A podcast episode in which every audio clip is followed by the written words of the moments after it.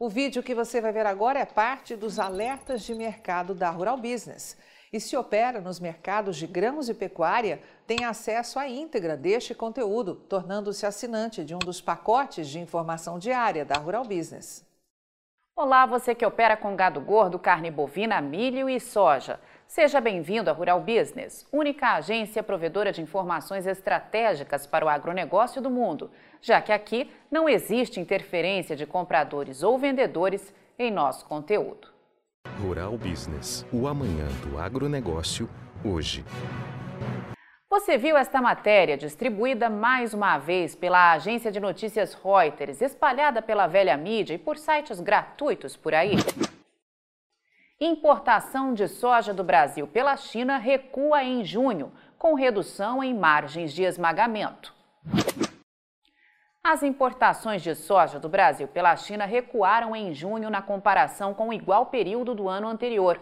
Mostraram dados alfandegários do país asiático nesta terça-feira, à medida que margens fracas de esmagamento pesaram sobre a demanda. A China, maior compradora de soja do mundo, importou 10 milhões 480 mil toneladas da oleaginosa proveniente do Brasil, maior exportador global, no mês passado. Leve queda em relação ao recorde de 10 milhões 510 mil toneladas registrado no mesmo mês de 2020, de acordo com os dados alfandegários. As cifras ainda representam alta de 14% em relação aos 9 milhões 230 mil toneladas de maio, já que a demanda segue sustentada pela recuperação do rebanho de suínos da China, indicou a Administração Geral de Alfândegas.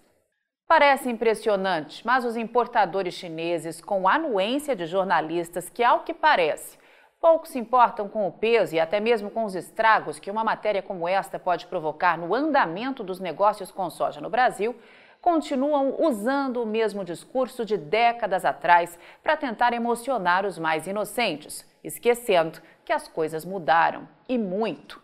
Hoje a Rural Business tem voz para atingir grande parte do setor rural brasileiro e contar a verdade dos fatos. E a verdade é uma só. As margens podem até estar apertadas, mas não existe qualquer problema de demanda por soja na China. A importação caiu em junho por um único motivo: está faltando soja. Vamos analisar a tal notícia por partes, vale a pena. O título já diz tudo o que a China e a agência de notícias Reuters querem passar ao mercado. A informação de que a importação de soja caiu em razão de problemas no esmagamento e na demanda. Este é o foco da informação. E como grande parte da população só lê o título, está feito o estrago.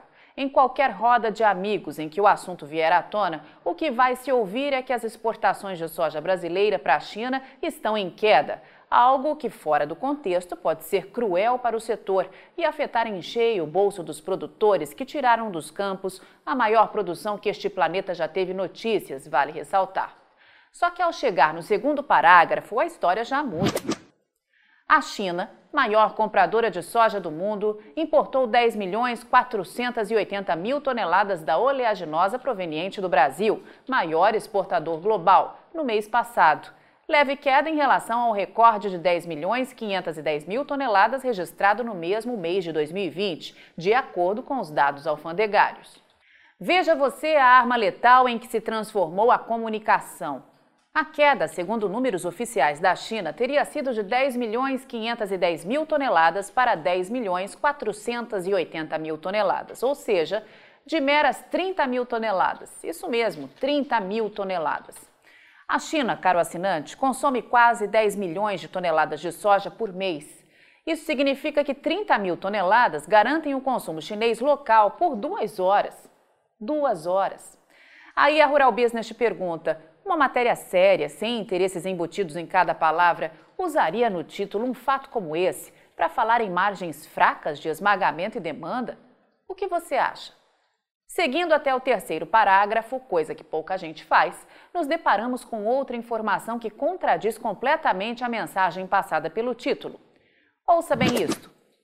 As cifras ainda representam alta de 14% em relação aos 9 milhões 230 mil toneladas de maio, já que a demanda segue sustentada pela recuperação do rebanho de suínos da China, indicou a Administração Geral de Alfândegas. Ouviu bem isso? É mais ou menos assim. Tá ruim, mas tá bom.